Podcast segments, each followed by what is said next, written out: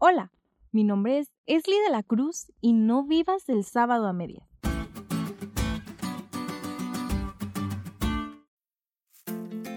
Como ya les había comentado antes, tuve el privilegio de nacer en un hogar cristiano, así que desde bebé asistí a la iglesia cada sábado. Mediante iba creciendo, me iba dando cuenta de ciertas cosas que no hacíamos ese día. Por ejemplo, no comprábamos nada, la televisión no se encendía ese día, íbamos de mañana y tarde a la iglesia, y claro, yo entendía y obedecía. Pero no fue hasta que tuve más edad que pude percatarme de la enorme bendición que es el sábado.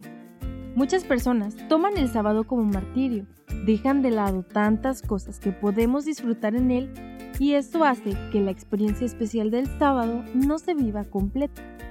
A veces escuchaba a mis amigos del departamento, ansiosos porque terminara el sábado, para que sus papás los llevaran a algún lugar distinto porque tenían alguna actividad.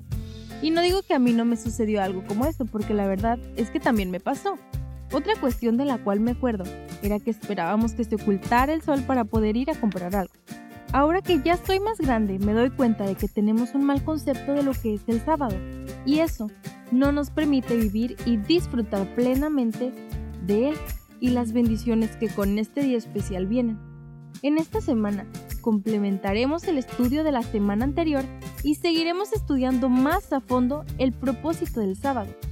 Estudiaremos el cuarto mandamiento de la ley divina que hace alusión al día de reposo y nos daremos cuenta por qué es tan importante respetar un mandato que Dios colocó con amor.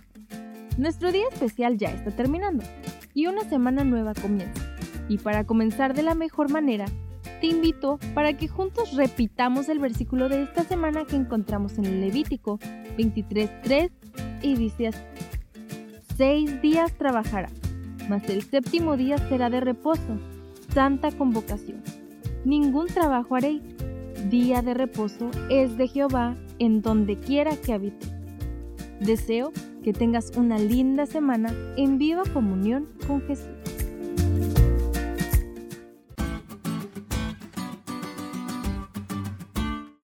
Cuenta lo cool que estuvo la lección? No te olvides de estudiarla y compartir este podcast con todos tus amigos. Es todo por hoy, pero mañana tendremos otra oportunidad de estudiar juntos.